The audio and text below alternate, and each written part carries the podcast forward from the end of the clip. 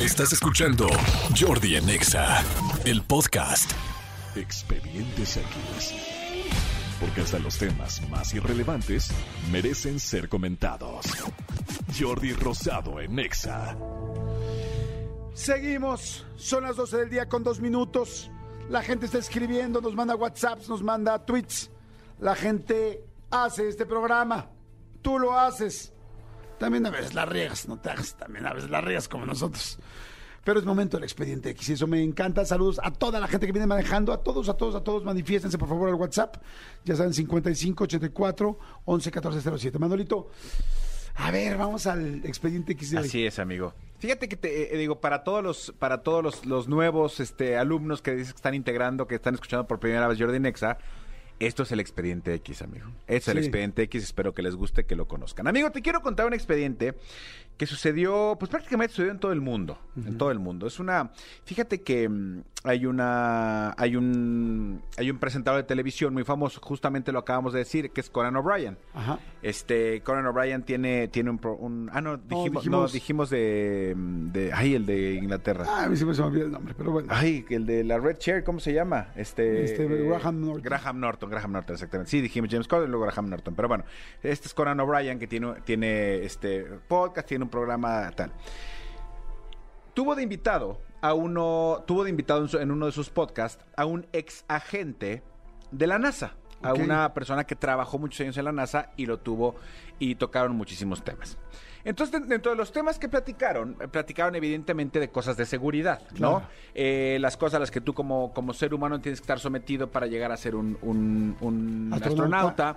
No nada más a la hora del despegue, si, sino estar allá, sino cómo te mantienes, sino todos sabemos lo que pasa y que si la, y que si este, la gravedad cero. Y de hecho, no sé si viste ahora que fue el año nuevo, eh, un mensaje que mandaron de eh, de una de las estaciones espaciales, honestamente les ofrezco una disculpa, no sé cuál era, pero así este les deseamos este Happy New Year, eran tres astronautas, los- uno daba una, una, una marometa para adelante, uno para atrás, pero los, o sea, los tres volando, pues con la gravedad cero, o sea, cosas que obviamente pues solo suceden allá arriba, ¿no?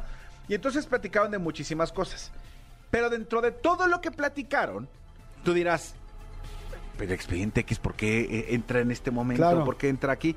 Dentro de todo lo que platicaron, eh, hay una hay una, un- una pregunta eh, exprofesa que le hizo eh, eh, Conan O'Brien, que le preguntó que si dentro de todas las cosas que la NASA le provee a sus este a sus astronautas como comida, como eh, primeros auxilios, como seguridad, como vestido, como todo lo que tienen que llevar, les proveía pornografía. Ajá. Porque, dura- porque pasan mucho tiempo solos. Claro. Mucho, mucho tiempo solos. Perdón que te interrumpa. Sí. ¿Sabes qué me imaginé que podía ser una buena pregunta también? Eh, o bueno, que iban a hablar de eso, de los extraterrestres, y que había dicho algo especial de los extraterrestres. Ah, ok, ok. Porque también es interesante con Sí. alguien que ha estado mucho tiempo en la NASA real, y es como, a ver, ¿qué pasa con el área 51 y tal? Tú ya no estás ahí, ya no te van a hacer nada, pero bueno, perdón.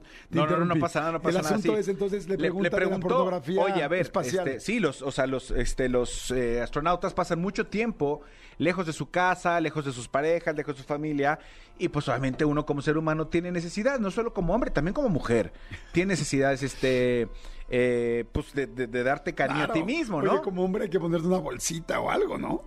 Porque pues como no hay gravedad, todo se va para arriba. Justamente. viendo todo esto. Justamente eh, cuando le hace esta pregunta, categóricamente el güey este dice, no, no hay manera. Entonces le dice, ¿por qué no? Palabras textuales de este esa gente dice, no puede haber nada de eso. Hasta tres mujeres astronautas pueden quedar embarazadas por el mismo hombre que se masturba en un momento. ¿Cómo? Pues así todo el mundo nos quedamos que ¿Cómo? ¿Qué, qué, qué? ¿Qué? ¿Qué, qué? Exactamente.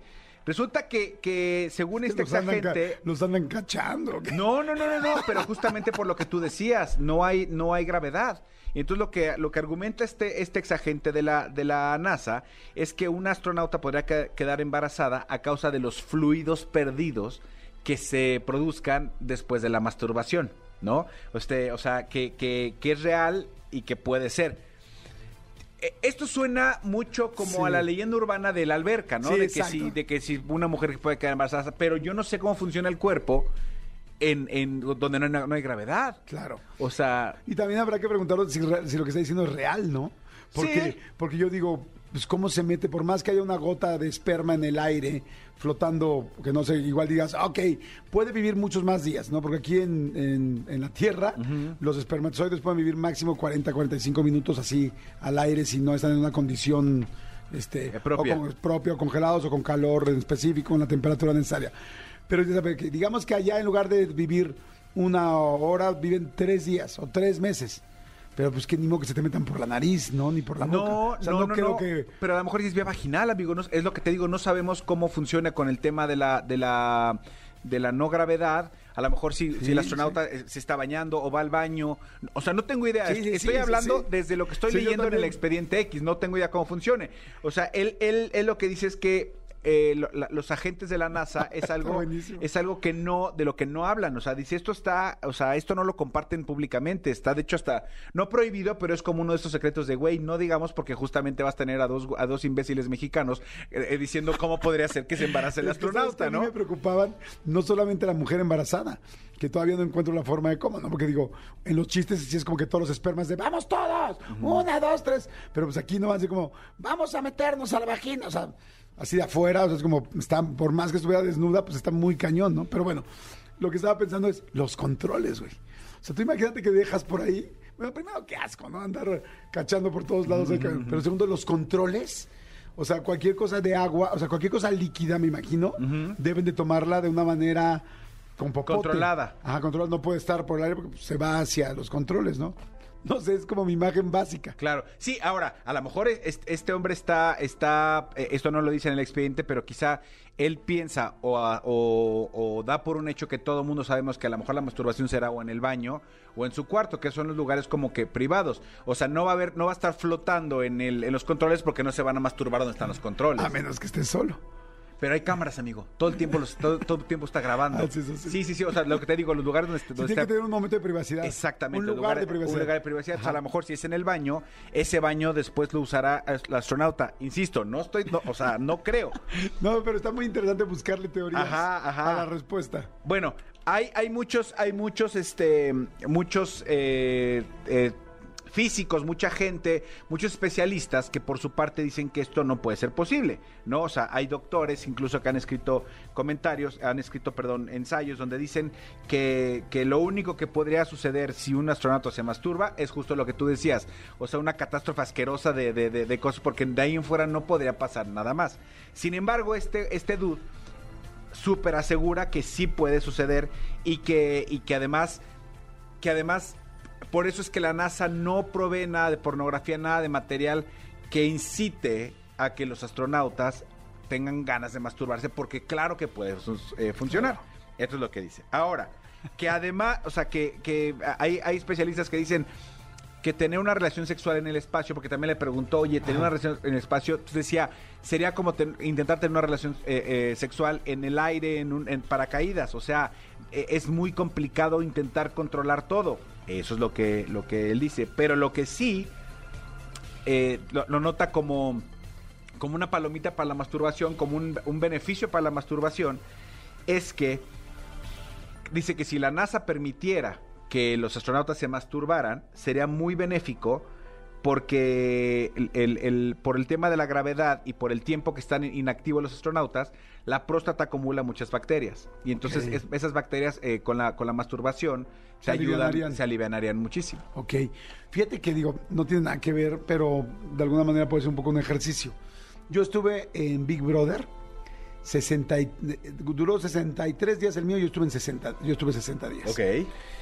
Y todo el mundo me decía, ¿no? En mi Big Brother estaba Isabel Mado enfrente, en la cama enfrente, que pues todos los días andaba con unos bikinis irreales. Sí, un guapísima.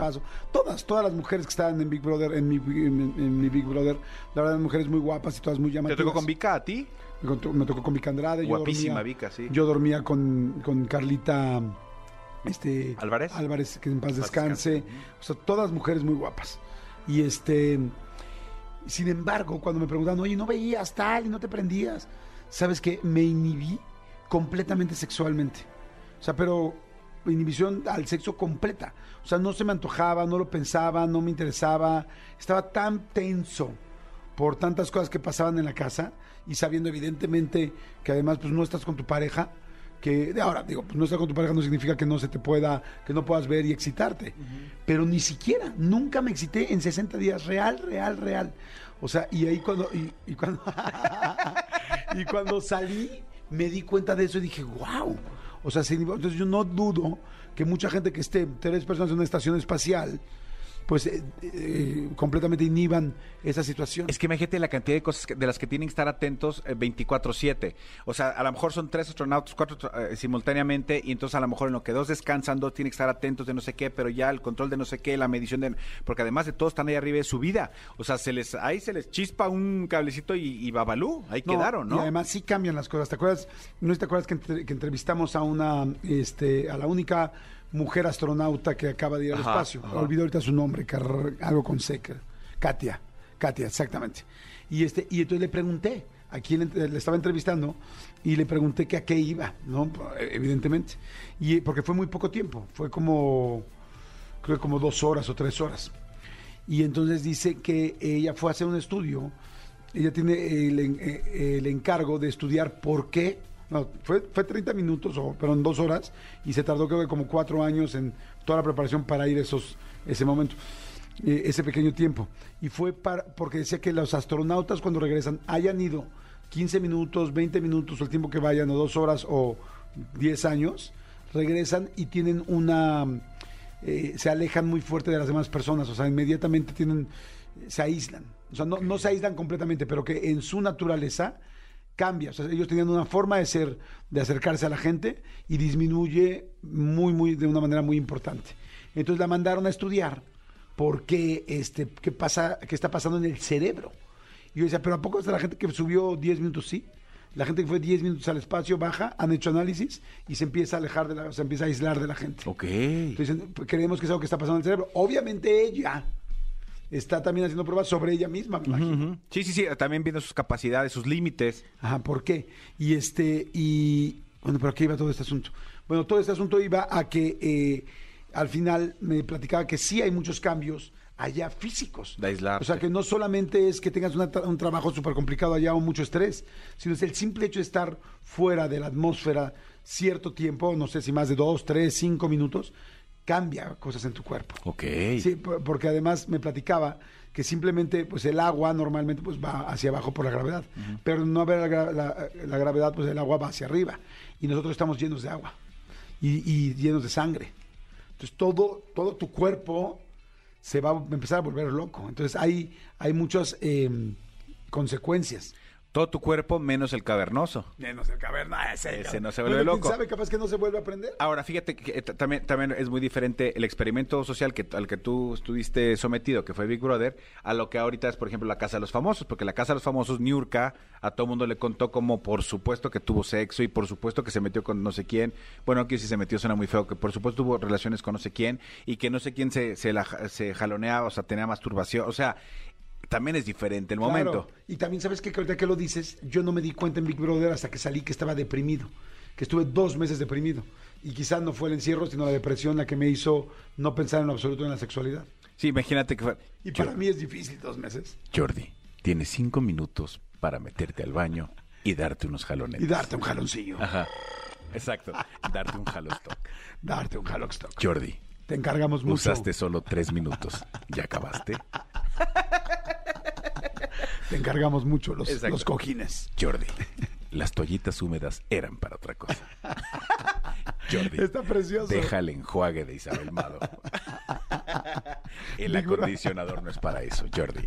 Big Brother, ¿puedo pedir un extra? Big Brother, ¿me pueden quitar por favor el micrófono? Escúchanos en vivo de lunes a viernes a las 10 de la mañana en Exa FM 104.9.